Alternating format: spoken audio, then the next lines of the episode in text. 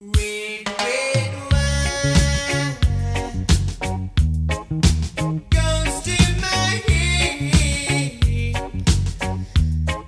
Vamos enseguida a hablar de vino, pero antes solamente un apunte. Ya saben que a las doce y media está previsto que intervenga el portavoz técnico portavoz técnico del Comité de Seguimiento COVID en la región, Jaime Pérez, eh, pero el que ha comparecido hace unos minutos es el ministro de Sanidad y ha anunciado que la vacunación en España va a comenzar el domingo 27 de diciembre, que las dosis van a ser distribuidas de un modo equitativo por las comunidades autónomas y ha pedido que haya una prudencia máxima durante la Navidad. No vaya a ser que celebremos la Navidad y lloremos en Reyes ha dicho textualmente. Eh, no, se no se sabe todavía o no se puede comentar todavía cómo va a ser la distribución, pero el ministro ha confirmado que la Unión Europea va a repartir las vacunas el sábado 26 y que todas las autonomías dispondrán de sus dosis el domingo 27 y que los calendarios de vacunación van a estar disponibles muy pronto. De todas formas, ya les digo que a las doce y media está previsto que comparezca Jaime Pérez y seguro que nos da también más información en torno a las vacunas relacionadas más con la región de Murcia.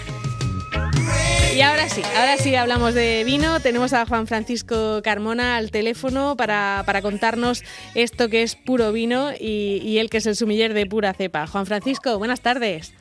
Buenas tardes, Marta, ¿qué tal? Bueno, nos quedamos pendientes de que, de que nos aconsejaras cómo podemos planear nuestra, nuestra Nochebuena desde el punto de vista que, que, más te afecta, ¿no? Que es el punto de vista de las bebidas con las que se pueden adornar nuestros platos, ¿no?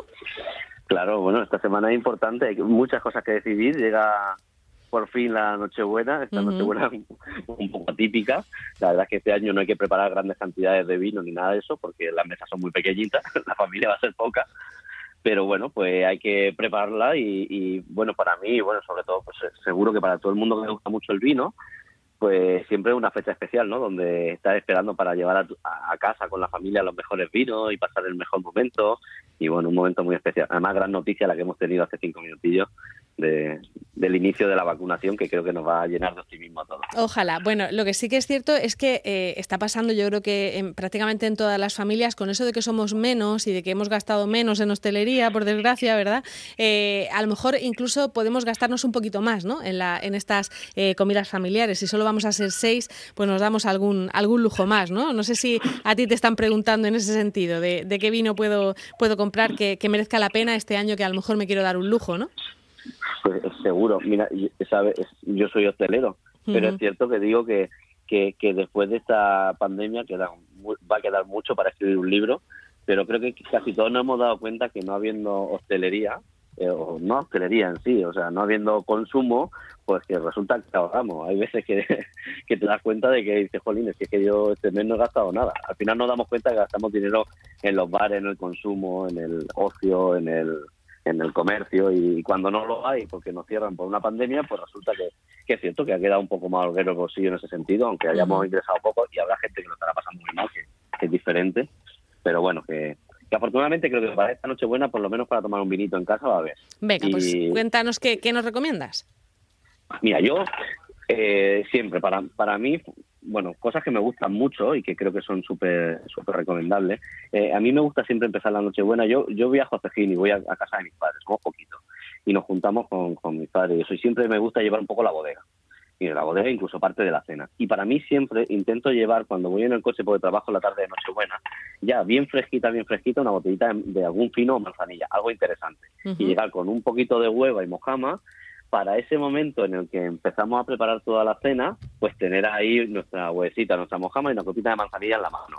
Que luego hay quien, yo tomo la manzanilla y a veces mi padre pues abre una cerveza y toma una cerveza o, bueno, cada uno vamos tomando un poco lo que nos apetece, pero sí que me gusta mucho en el aspecto de vino empezar con una manzanilla.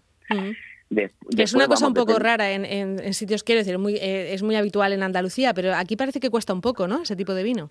Sí, quizás un poquito más difícil, sobre todo porque pues, no tiene la aceptación del 100% del público en la mesa. Eh, eh, seguro en cada familia habrá un montón de gente que dirá que no le gusta, pero sí que hay manzanillas de todos los tipos y todos los colores, como aquel que dice, podríamos encontrar una manzanilla para iniciación y una manzanilla un poco más avanzada, o sea que seguro que podríamos encontrar el equilibrio. Vale, y es lo que te gusta a ti eh, para empezar, ¿no? Sí, siempre, siempre, siempre. Y luego a partir de ahí un poco, depende del menú que vayamos a tener, casi en estas fiestas casi siempre eh, tenemos menú relacionado o vinculado un poco con el marijo o, algo fresquito al principio, siempre aparece mucho el salmón, el marisquito, si hay una almeja, el típico mejillón, ahora estamos en época de mejillones, pues unos mejilloncitos al vapor, pues depende de cada familia, ¿no? Lo que haga, pero va a estar muy bien empezar en, en esa parte eh, ir empezando pues con algún vino blanco o incluso si pudiese ser algún espumoso. ¿eh? Yo eh, te aseguro, bueno, en mi fecha fetiche, en la Nochebuena para mí es la, cena más importante del año en mi familia, para mí. y, entonces pues quizá invierto todo mi, esfuerzo en ello y me encanta tomar un, champán que esté rico en ese aperitivo después de la manzanilla para limpiar un poco la intensidad de la manzanilla de la boca puedo empezar con un champancito que siempre va a ir muy bien, muy versátil, tiene un poquito de espuma, es refrescante y va a ir muy bien para eh, para acompañar esos aperitivos, tipo, pues, como hemos dicho, toda la parte fresquita de la, de la comida. Luego, si depende cómo avancemos cada uno, ¿eh? que cada uno tiene su menú. sí, esto es una sugerencia. Son sugerencias. Son fechas en las que se consume mucho al final eh, el cordero.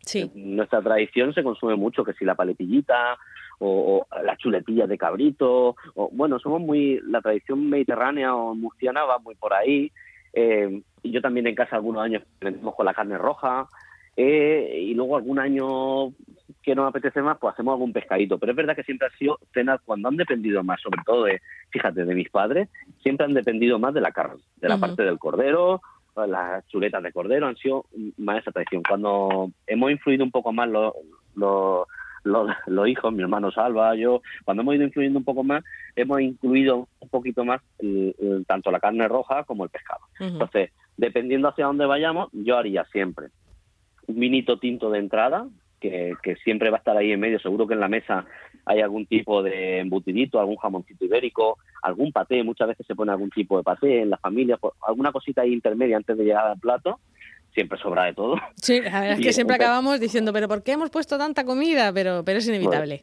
para, para comer al día siguiente. Sí. y bueno, yo iría siempre con un vino tinto de, de inicio, me iría algún vino tinto de aquí de la región, así relativamente jovencito, de alguna bodega que, que esté rica, que esté sabrosa. Elena Pacheco lo hace muy bien. Mm. Eh, José María Vicente Casacastillo me encanta, pero me lo voy a dejar para el final porque iría más para mi plato fuerte. En la zona de, de Bulla o del noroeste también hay proyectos muy divertidos. Bueno, pues algún vino tinto de entrada fresquito, siempre buscando algo joven y muy varietal. Algo de monastrell, varietal, sencillo, que no nos sature mucho y que nos acompañe un poco esa fase. Para intentar cuando lleguemos a la parte de la carne, que evidentemente pues, tendremos una, bueno, si tenemos una carne, eh, poder sacar nuestra nuestro mejor vino de la noche. Yo este año, y permíteme que me moje, yo me, si no pasa nada, tomaré pie franco de, de José María Vicente, eh, que es su mejor vino, que está eh, laureado por todo el mundo, con puntuaciones altísimas en la guía de Robert Parker, y, además que está exquisito para empezar. Y un monasterio muy bien hecho de Jumilla y yo casi seguro que este, este año lo acompañé con ellos. Muy bien, pues lo, lo apuntaba porque además son de por aquí, de por la tierra, todos los que está recomendando, ¿eh? Elena Pacheco también. Sí, sí, sí. Y luego, eh, para terminar, eh, mira, antiguamente en casa tenía la costumbre, y esto lo hemos hablado mucho, ¿no? En todo este tiempo que venimos hablando. Yo tenía la costumbre antiguamente en casa, yo no, pues quizá mis padres, de cuando terminábamos sacar el, el, el espumoso y sacaban un cava, y una sidra siempre, mm. el, siempre era gaitero, y algún cava de estos pues famosos que siempre eran de una gran marca y, de mucho volumen, que la verdad es que no estaba muy bueno. Y, y siempre nos tocaba, sacaban la bandejita de los dulces y con ese con ese espumoso. Y yo siempre he dicho que el espumoso para los dulces, para comer para comida dulce, mm. es problemático porque el espumoso es muy seco. Y entonces a veces cuando tú te has tomado un polvorón o un mantecado de esa noche o el postre que haya preparado eh, que se haya preparado en casa eh, resulta a veces muy desagradable pegarse después un trago de sidra de la que sea o mm. un trago de, de, cava súper seco. Sí, que muchas veces es verdad que decimos, es que a mí no me gusta el cava y tal, y es que lo tomamos mal, ¿no? Lo, tomamos eso. Lo desubicamos totalmente, nos llevamos ahí a un postre súper dulce, te tomas encima se puso de moda el Brut Nature como tal, la gente quiere un Brut Nature que no tenga azúcar y eso es muy seco y eso viene muy bien para, si tenemos jamón en la mesa, un aperitivo, como he dicho al principio, viene muy bien, pero luego lo tomas pero luego al final no. y lo desvirtúa. Por lo cual, yo ya los últimos años lo que intento es seleccionar un vino dulce, bonito, chulo, que hay muchos vinos dulces de talla mundial e intentar buscar algo dulce. Pues eh, si consigo eh, si vas a tener, por ejemplo, eh, yo en casa no lo hago, pero seguro que en muchas casas sí lo van a hacer, seguro que van a tener algún quesito para terminar. Es que en casa mi, mi, padre no soporta el queso y entonces nos, no quiere ni que esté cerca, ¿no? Ni que huela por ahí. Por eso, entonces nos sacrificamos todo y no tomamos queso, entonces pues nos vamos directamente a dulce. Pero si van a tomar algún queso, pues mira, algún tocay, un vino dulce blanco de Hungría, o algún Sauternes, que sería un vino eh, blanco dulce también de la zona de Francia, de la zona sur de, de Burdeos. Cualquiera, cualquiera de esos vinos sería extraordinario para acompañar los quesos, ¿no? O incluso algún blanco dulce de Moscatel de aquí de Alicante, de Casta Diva, de Gutiérrez de la Vega, alguna cosa así sería extraordinaria. Y si no, también pues, puede ser un tinto dulce, que también va muy bien, algún tipo Oporto, algún Olivares de aquí de este que, hacemos en Jumilla, bueno, algún tipo de, tinto dulce. Pero sí que es verdad que yo cada vez más me decanto por un vinito dulce para terminar, algo de sobremesa, un vino dulce. Y una vez que hemos terminado con el vino dulce, sí que si ya hay una parte que como siempre recalquemos esto que hay que beber con prudencia con siempre con moderación. Y, sobre todo nunca jamás si tienes que coger el coche. Eso lo tenemos todos muy claro ya.